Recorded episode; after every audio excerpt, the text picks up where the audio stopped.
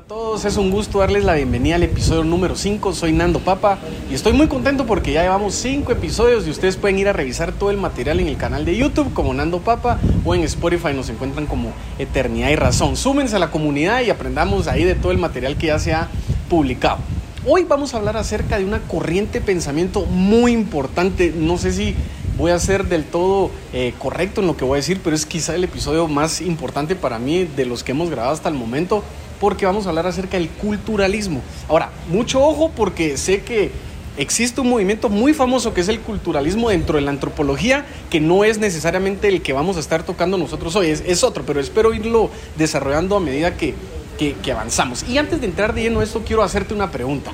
¿Has conocido tú alguna vez una de esas personas que no importa en qué empresa, organización o en qué lugar estén, son personas que siempre llegan a alcanzar el éxito, por así decirlo, o son personas que donde sea que se desenvuelven, siempre logran destacar, por así decirlo, porque alcanzan los objetivos, porque son personas trabajadoras, son personas que simple y sencillamente pareciera que tienen algo en los genes, que donde sea que se desenvuelven, eh, siempre logran salir adelante. No sé si te ha pasado, pero yo sí conozco a bastantes personas así.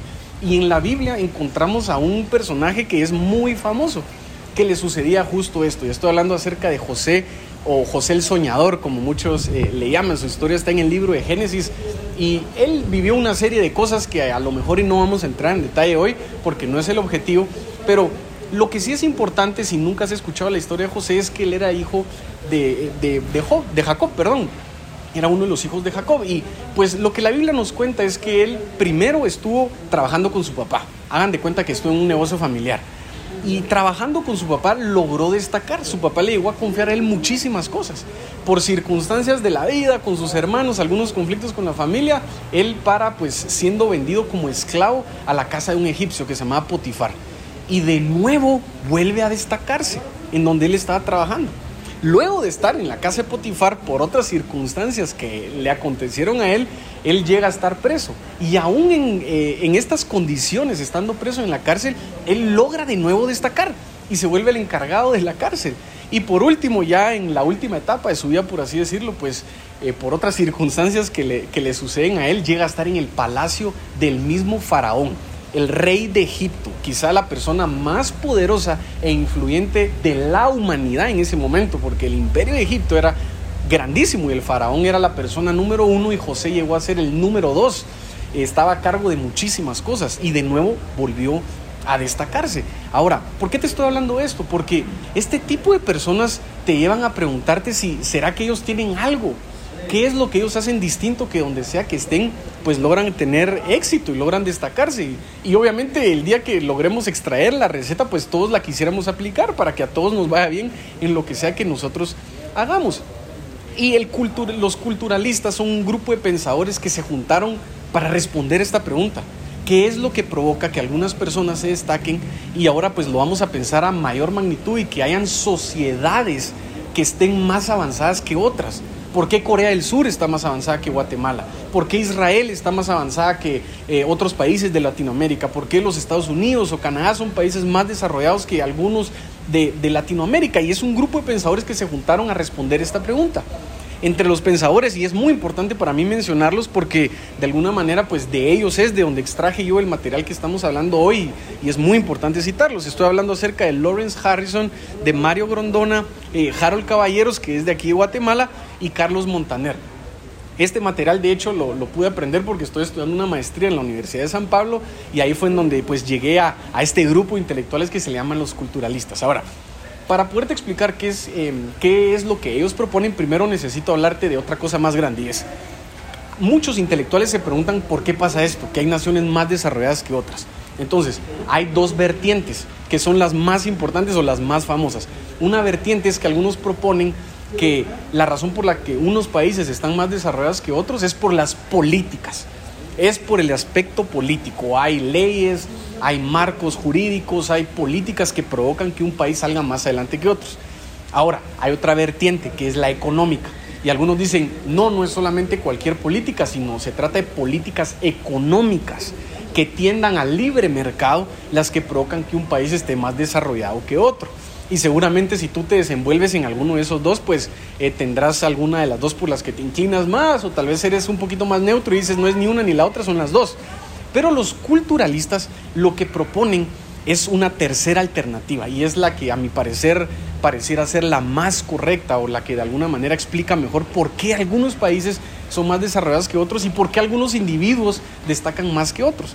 Los culturalistas lo que proponen es que no importa las políticas, bueno, sí importan, pero no del todo las políticas ni lo económico, sino son los valores.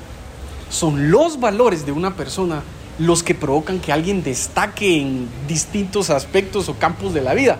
Por ejemplo, ahorita se me venían otros ejemplos de personas que, que logran destacar en diferentes disciplinas deportivas, en básquetbol o en béisbol o en lo que sea que hagan. Y muchas veces hay factores, definitivamente hay factores que lo explican, pero usualmente son los valores.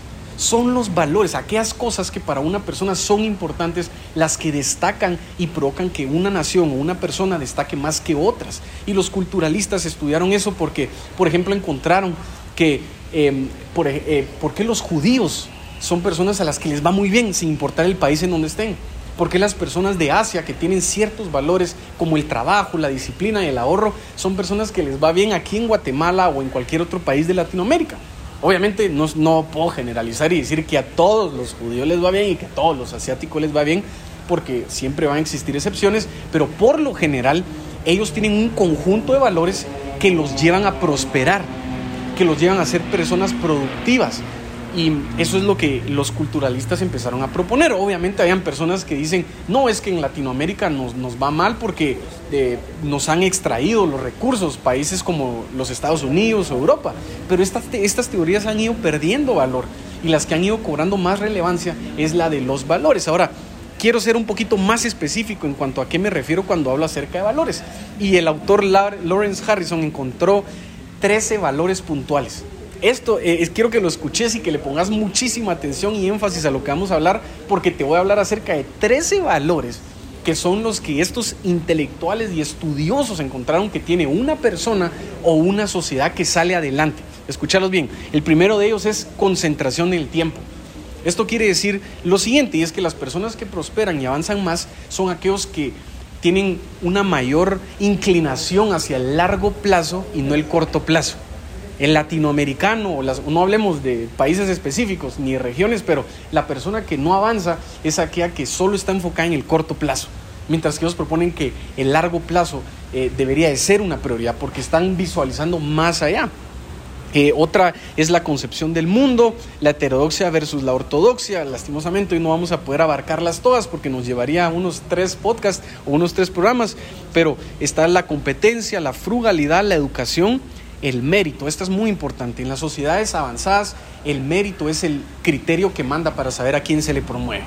Mientras que en otros países que no están tan desarrollados es los contactos, es la amistad, es los conectes, como decimos en Guatemala, que a lo que nos referimos es a qué tanto conoces tú a las personas y dependiendo de qué tanto los conoces, así vienen las oportunidades. No, en países altamente desarrollados logran la objetividad de decir quién tiene el mérito la meritocracia es lo que manda al final de cuentas y eso es lo que permite que ellos sigan avanzando. Pero lo curioso de, estos valores, bueno, para terminarlos está el código de ética, el sentido de justicia, la autoridad y estos son básicamente los valores que ellos proponen. Ahora, quiero ser muy claro contigo en lo siguiente.